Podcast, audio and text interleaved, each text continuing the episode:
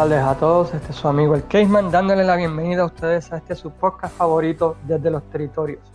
El único podcast en español que cubre la historia de la lucha libre, en especial de los territorios de la antigua NWA y también de la WWF. Esta semana tenemos un, un podcast bien especial ya que estaremos hablando de un territorio que no pudimos ver en Puerto Rico, pero que tiene muchas similitudes con el territorio de la isla en Puerto Rico.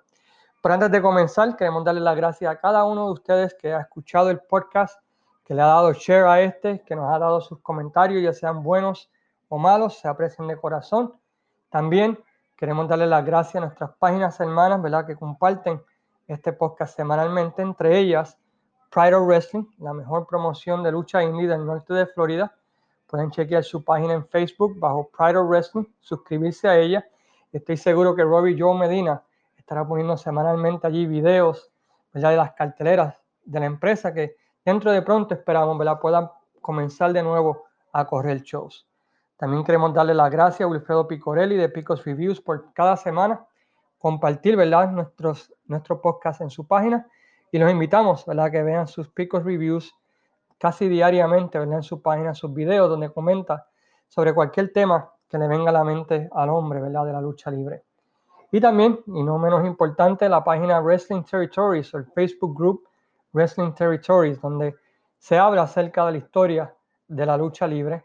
Así que nos invitamos a todos a que también vayan allí, se suscriban a esa página allí, Wrestling Territories. We want to invite everyone who's listening to us and we want to thank the Facebook group Wrestling Territories for giving us the opportunity to every week share a podcast with them in their page. And we want to invite everybody to subscribe to them because right now is the best page, Facebook group page that covers the territories in the best way possible. En este nuevo podcast de esta semana estaremos mirando uno de los territorios que no tuvimos la oportunidad de ver aquí en Puerto Rico y este fue el territorio de Portland Wrestling o Pacific Northwest Wrestling, llamada la cuna de Heenan, Dynamite Kid, Fidel Sierra y Raven, entre otros. Lo único que podemos saber de Portland en los 80, cuando, estábamos cuando nos estábamos criando, creciendo, por decirlo así, lo teníamos que ver por medio de las revistas y por medio de tape trading o intercambio de videocintas. Uh, yo personalmente, la primera vez que pude ver Portland Championship Wrestling fue por medio de intercambio de tapes en el 91 con Matt Farmer. Y ahora que tengo el canal de, en Roku llamado Jared Parsons Wrestling Channel, he podido ver muchas más cosas del territorio de Portland y si tienen ese app, yo, yo por lo menos lo tengo en Roku.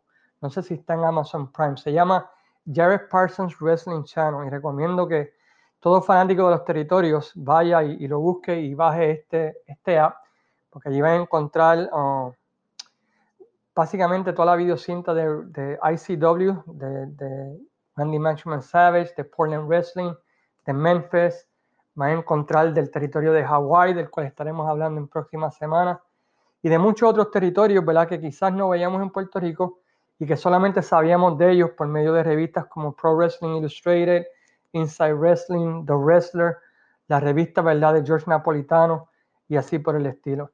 Y este era uno de esos territorios que yo siempre estaba interesado en saber más porque era un territorio, ¿verdad? Pues que no se veía mucho y no sabíamos mucho del talento, pero la realidad es que cuando uno ve este territorio uno descubre la gran cantidad de luchadores que pasaron por ese territorio antes de llegar a ser superestrellas de la lucha libre en otros territorios.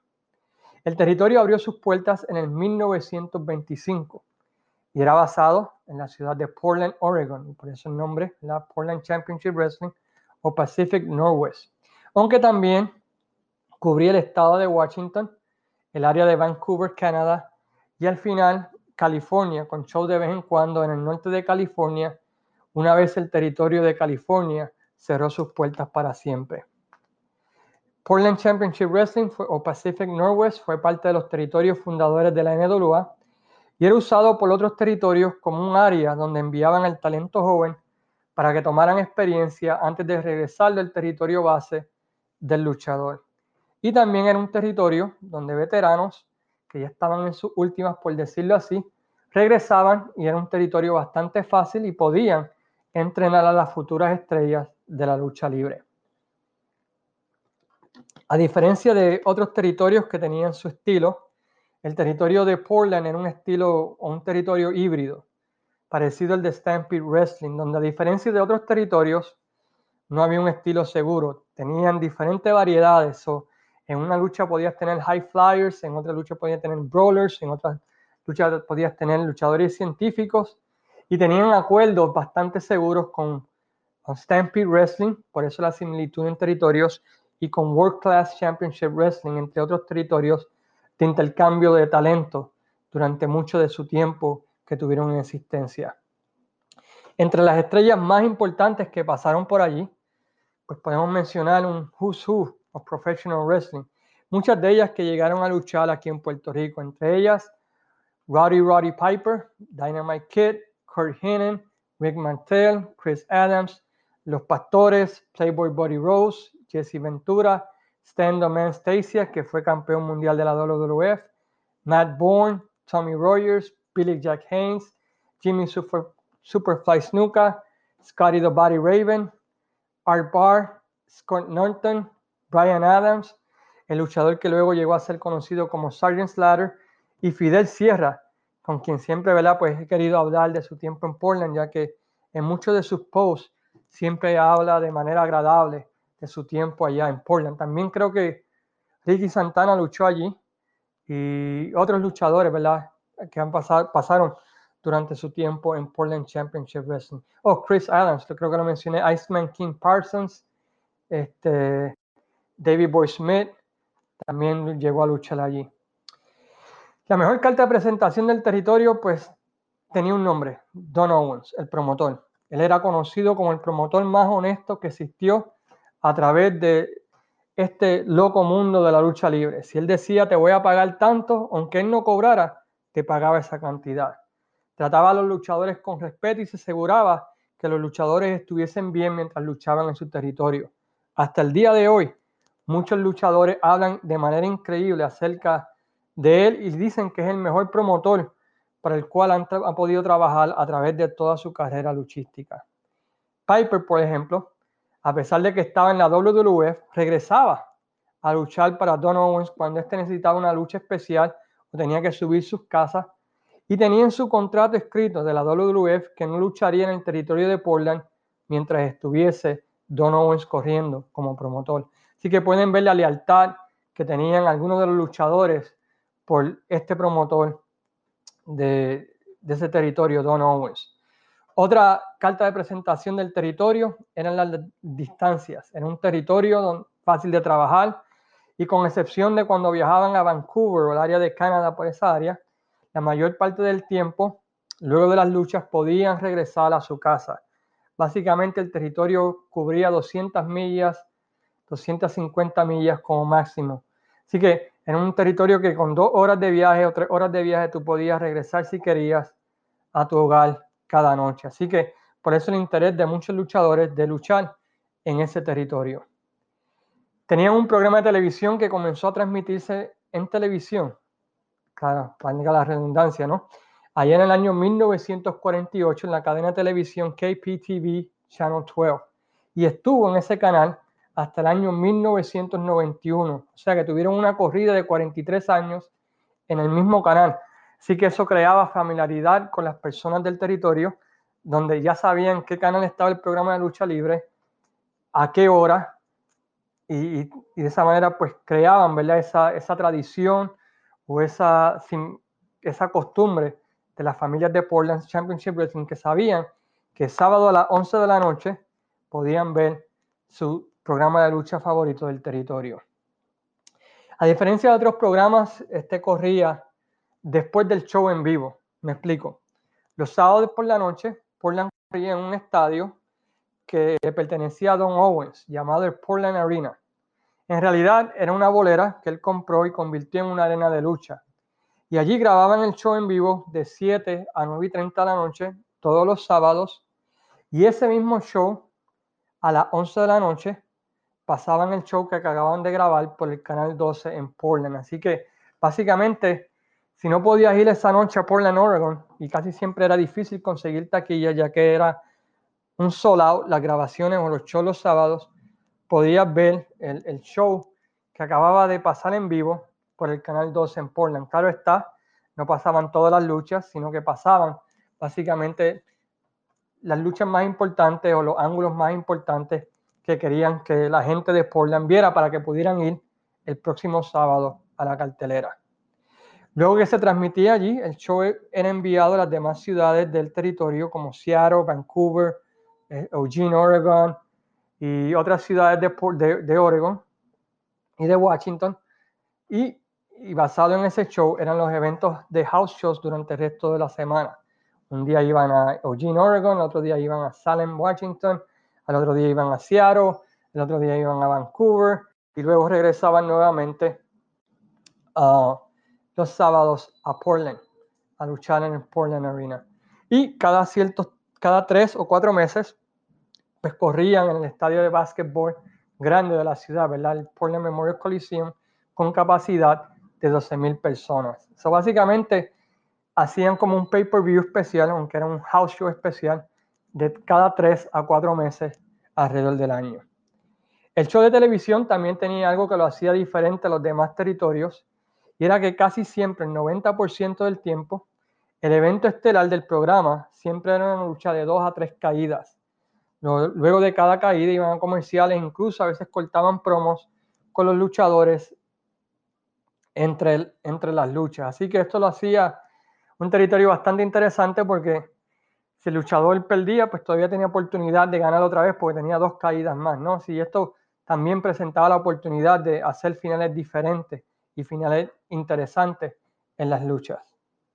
En los 70 tuvo mucha oposición de otros grupos de luchas llamados Outlaw Shows o como le llamaría Jim Cornette hoy en día, Mod Shows o Outlaw Mod Shows, que querían establecerse en el área del Pacífico de los Estados Unidos en esa área, pero el territorio pudo aguantar todos estos uh, embates de otras, de otras promociones que querían plantar bandera allí, debido a dos cosas mejor paga y la palabra de Don Owens, que a diferencia de otros promotores era honesto. Así que muchos de los promotores que querían hacerle competencia no podían conseguir que las estrellas ya establecidas de Owens brincaran debido a que Owens los trataba súper bien y para qué iban a brincar cuando tenías un promotor que te pagaba bien, te trataba bien y siempre cumplía con su palabra. Así que muchos de estos outlaws groups pues no tuvieron éxito y terminaron, ¿verdad? Pues cerrando y yéndose del territorio para otros lugares.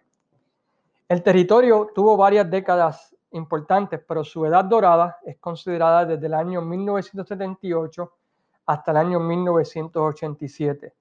Y una de las razones principales pues se debe a dos personas, Roddy Piper y Playboy Buddy Rose. Ambos dos establecieron este territorio como el territorio más caliente durante esa época debido a sus promos y debido al feudo que comenzó entre ellos en 1979, luego de que ambos siendo parejas tuvieron problemas entre sí y hubo una traición de Rosa Piper. Y esto ocurrió en una lucha que luego la WWE se robó y la utilizó como Survivor Series o Elimination Match de Survivor Series. Bueno, fue creada en Portland, al igual que el Lumberjack Match y al igual que el Coal Miners Match, fue creado en, este territorio de Portland Championship Wrestling. Este feudo llevó a que las existencias explotaran en el territorio, con este feudo que los vio luchar en jaulados, en lucha de cabellera, Loser Leaves Towns, y continuó de una manera u otra hasta el año 1985, cuando Piper, ya luchando en la WWF como rudo, regresa a la cartelera de aniversario de Don Owens, del 70 años de, aniversario de Don Owens, y ante más de 12.000 personas, derrota a Buddy Rose en la batalla final entre ambos, para determinar quién realmente era la verdadera estrella de la promoción. Y este feudo es uno muy bueno, muy interesante, con ambos este, cortando excelentes promos. Y mucho de este contenido, gracias a Buddy Rose, se encuentra en YouTube. Porque digo gracias a, Buddy Rose, porque como voy a explicar más adelante, Don Owens no grabó mucha de la biblioteca y casi el 80% de lo que existe de Portland Championship Wrestling fue grabado por el mismo Buddy Rose y su familia. Lo ha ido subiendo a YouTube y lo vendió al canal Jared Parsons Channel para que más gente pudiera ver este, la historia de ese territorio de Portland. Si no, sería uno de esos territorios, al igual que mucho del territorio de Tennessee, de, Don, y otros territorios como de Fuller, que no existe este, casi televisión de ellos porque los promotores grababan por encima de ellos para de esa manera ahorrarse dinero en el VTR. Um, ¿Qué más podemos mencionar? Otra cosa del feudo de Piper y Rose es que a pesar de que ambos lucharon en diferentes territorios, por ejemplo, Rose llegó a luchar en la WWF, llegó a luchar en la AWA, siempre regresaban a trabajar bajo Owens por la lealtad y el respeto que le tenían. Y si este necesitaba algo, estos dos luchadores en sus días libres, o inclusive en una ocasión Piper luchó por la tarde y esa misma noche viajó a Portland para luchar por Don Owens. Así que podemos ver nuevamente una palabra que se define a través del, de la promoción de Owens y es lealtad, algo que no se ve mucho hoy en día a través de la lucha libre. Otro feudo que cautivó el territorio y fue súper exitoso fue el de Billy Jack Haynes y Kurt Hennig frente al clan de Rip Oliver, que además de Oliver era compuesto por Buddy Rose, Fidel Sierra bajo el gimmick del Assassin y una rotación de rudos que entraban y salían del territorio, tanto por los títulos en parejas como los territorios de sencillo, que duró casi toda la primera parte de los años 80, cuando Sierra no estaba luchando en la isla y cuando Heenan todavía no luchaba para AWA o Billy Jack Haynes no se fue para la WWE. Pero esos fueron los otros feudos y como todo territorio de la NWA, constantemente Ric Flair viajaba al territorio y tuvo un increíble feudo contra Billy Jack Haynes en varias ocasiones, luchando por el título mundial de la NWA en esa parte del territorio. A diferencia de casi todos los territorios, eh, el cierre de Portland fue por diferentes razones que el cierre de los demás territorios de la NWA durante ese tiempo. Eh, a diferencia de muchos otros territorios, el territorio pudo aguantar el embate de la WWE a través de los 80, debido a que el estilo de lucha de la WWE no fue aceptado por la fanaticada y esto ocurrió tanto en, en Portland como ocurrió en las Carolinas con el territorio de Crockett, ocurrió en Mid-South, perdón, ocurrió en Tennessee donde la WWE trató de entrar y como la gente tenía la costumbre o estaba acostumbrada a cierto estilo de lucha, no aceptó a la WWE y la WWE no pudo entrar al territorio de Portland hasta casi finales de los 90 cuando vino la Attitude Area. Pero si no, con excepción de una o dos luchas que fueron que sí vendieron, eh, fue raro que la WWE tuviese éxito en esa área del país. El cierre se debió a tres factores, uno de ellos similar al factor que ocurrió en Puerto Rico. Sé que en Puerto Rico quieren echarle la culpa a Brody, pero Brody simplemente fue un 10% de lo que ocurrió en Puerto Rico. Cuando tú miras lo que pasó con los demás territorios, puedes entender. Primero, Portland cerró por la Comisión de Lucha de Oregon. Esta se envolvió demasiado en el negocio. Pasaron de ser una, una comisión que, como las demás comisiones, solamente iban al show, cobraban eh, la licencia, cobraban el gate, chequeaban las taquillas, a una que quería envolverse demasiado en el deporte, haciéndole la vida imposible a Owens y a los luchadores con multas y suspensiones por cualquier cosa triviales que la comisión veía que estaban fuera de sitio. Segundo, y este factor es similar al de Puerto Rico, con la WWE y WCW ofreciendo contratos exclusivos a luchadores, se hacía cada vez más difícil conseguir caras nuevas o estrellas que pudieran llegar al territorio, llevando a que se siguieran usando los mismos luchadores en la mayoría de los casos, haciendo que las personas se cansaran de ver a la misma gente en el tope y que pues no hubiese talento nuevo o caras estrellas de otros territorios que pudieran venir como estaban acostumbrados a principios de los 80. ¿Verdad que suena similar a lo que sucedió en Puerto Rico? Y tercero, y más importante aún, el, el principal auspiciador del programa y del canal de televisión, que era una compañía de muebles, se declaró en bancarrota y sacó su apoyo a la empresa, sacó su apoyo al canal, y esto sumado a varios otros auspiciadores que tenía Portland Wrestling, que también abandonaron el barco, una vez que este auspiciador principal se fue, pues hicieron más difícil para la promoción poder pagar sus biles, poder pagar y reclutar nuevos luchadores, hasta que finalmente, el 28 de, diciembre del año 1991, Don Owens realiza el último programa de Portland Wrestling, ¿verdad? como promotor de este territorio, donde se, donde se ve incluso un regreso de Roddy Piper haciendo una aparición especial para agradecerle a Don Owens por todo el tiempo que estuvo promoviendo lucha libre en ese territorio y dándole las gracias a la fanaticada por apoyar ese producto. Uno de los árbitros, Sandy Barr, compró el territorio de Don Owens durante ese tiempo, pero sin televisión, pues lamentablemente no pudo tener éxito. Y sumado al escándalo de Art Bart, pues la promoción nunca pudo arrancar como era debido durante ese tiempo. Para los que no sepan, Art Bart, quien luego llegó a formar parte de una de las parejas más exitosas de los 90 con Eddie Guerrero llamada Los Gringos Locos, fue hallado culpable de tener sexo con una menor de edad, lo que le trajo mala publicidad al territorio y al luchador, que lo siguió por los próximos años hasta que encontró fama en la, en la AAA, ¿no? con Eddie Guerrero y se esperaba un retorno de él a la lucha libre americana hasta que lamentablemente, ¿verdad? Pues falleció. Lamentablemente, como consideramos ahorita, Owens no guardó muchos de los programas de televisión grabando por encima de los BTRs de los tapes, una costumbre de los promotores antiguos para ahorrarse dinero. Y mucha de la biblioteca que existe de Portland Wrestling, pues es gracias a la familia de Buddy Rose, quien grababa los shows en televisión, y de muchos fans que grababan el programa para intercambio de tapes, como Matt Farmer, como muchos otros que a través de los años, pues han hecho posible que sepamos cómo era Portland Championship Wrestling y cuál era el, por qué lo hacía tan especial. El legado de Portland eh, pues es el territorio que preparó luchadores para que llegaran a ser estrellas en otros territorios. Por decirlo así, usando algo del béisbol, era como la doble A de la lucha libre o de la NWA. Era también un lugar donde veteranos podían ir y terminar sus carreras preparando a las futuras estrellas del deporte como Stan Stasiak, Larry DX Hinen y muchos otros luchadores que en la parte final de sus carreras regresaron a Portland para ayudar a esos nuevos luchadores que iban a llegar a ser estrellas del futuro. Portland Wrestling es uno de los territorios más interesantes y más divertidos de ver porque tú podías ver todos los estilos de lucha en una época que cada territorio tenía un estilo particular de lucha.